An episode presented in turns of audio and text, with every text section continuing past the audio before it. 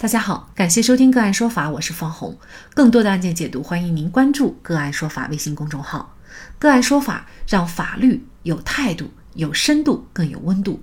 今天呢，我们跟大家来关注付款委托店主买彩票，彩票店忘买，痛失五百万大奖，损失谁来担？李某是张家港的彩民，而张某呢是彩票店老板。李某啊，长期通过微信委托张某帮忙购买彩票。有一天呢，李某按照惯例通过微信告诉张某购买彩票的自选号码，并且呢，通过微信红包向张某支付彩票款二十多元。张某收款以后却忘打了彩票。之后啊，开奖结果显示，李某要购买的彩票号码中的有十个号码与中奖号码一致。如果成功购买，扣除个人所得税，李某的中奖金额为四百多万元。为此啊，李某把张某起诉到了法院，要求赔偿损失。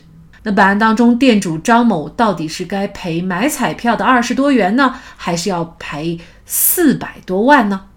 就这相关的法律问题，今天呢，我们就邀请北京市京都南京律师事务所严梅婷律师和我们一起来聊一下。严律师您好，方老师好，听众朋友好。嗯，好，非常感谢严律师哈。那么，呃，店主张师傅呀，他到底是需要赔买彩票的二十多块，还是要赔中奖以后的四百多万呢？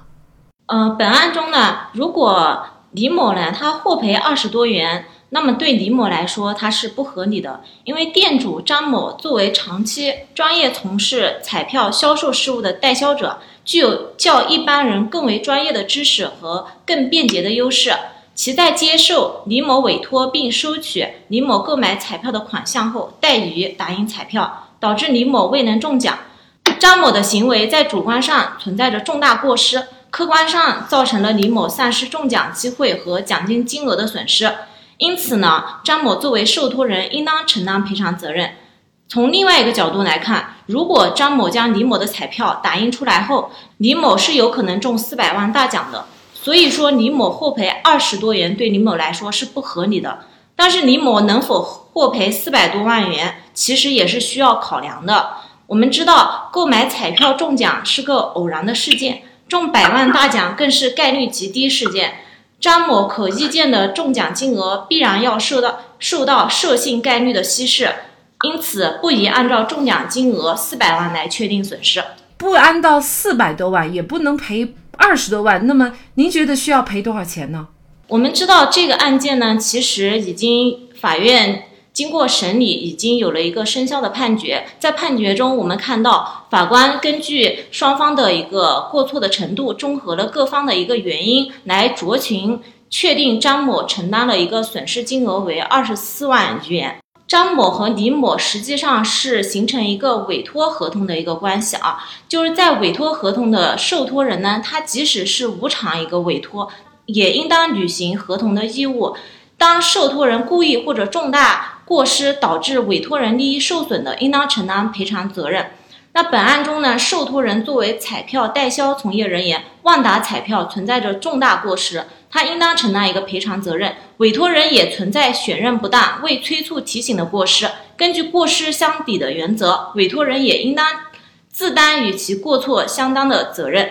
啊，所以说呢，就是李某的获赔二十四万多元来说，应当是一个较为合理的一个赔偿数额。他如果中奖就可以中四百多万，那么为什么赔的就是二十四万呢？店主张某呢，他其实在打印彩票之前，他是不能够就是预见到，或者是他不能够知晓，就是李某能够获赔到四百多万这个金额的。如果是他能够预见到这个情况的话，那那店主张某他肯定是会进行一个。打印彩票的行为，因为毕竟张某已经收取了李某购买彩票的一个款项，所以说张某在没有打印彩票这个事件上，他是不能够预见到李某能够获得四百多万元的。如果张某预见了这个事件，他是如果怠于打印彩票的话，那就只能说，呃，张某他是故意来造成这个事件的后果。但是实际上呢，张某他在。此次事件当中，应当是过失或者是一个重大过失，不应该将赔偿数额苛责于因为故意造成的一个损失金额。如果说张某是故意不打印彩票的话，那么其在该事件当中的过错程度应当大于其因为过失而不打印彩票的一个损失吧。法院这边也提到了，就是张某可预见的这个中奖金额呢，必然要受到涉性概率的稀释。呃，这个是大概是什么意思呢？涉性概率呢，就是说是指在随机事件中一个事件发生的一个可能性。呃，如果双方之间订立了一个合同，可能称为一个涉性合同。本案中呢，那个李某和张某其实实际上双方之间就是能够就是。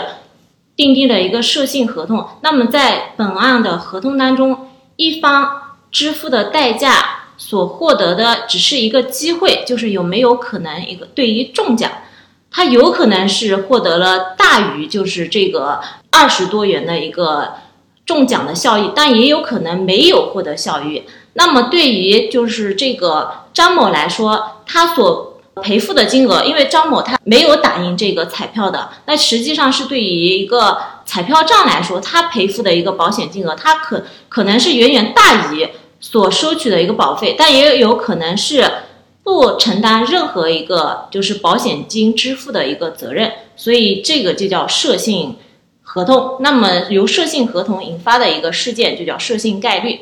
呃，法院认为呢，他购买彩票。他能够中百万大奖是一个概率极低的一个一个事件啊。对于中奖概率，法院可能是出于一个公众福利或者是慈善事业的一个特定的一个目的啊，然后才综合来确定一个二十四二十四万元的一个赔偿。律师行业啊，经常会用这样一句话作为职业信条，叫“受人之托，忠人之事”。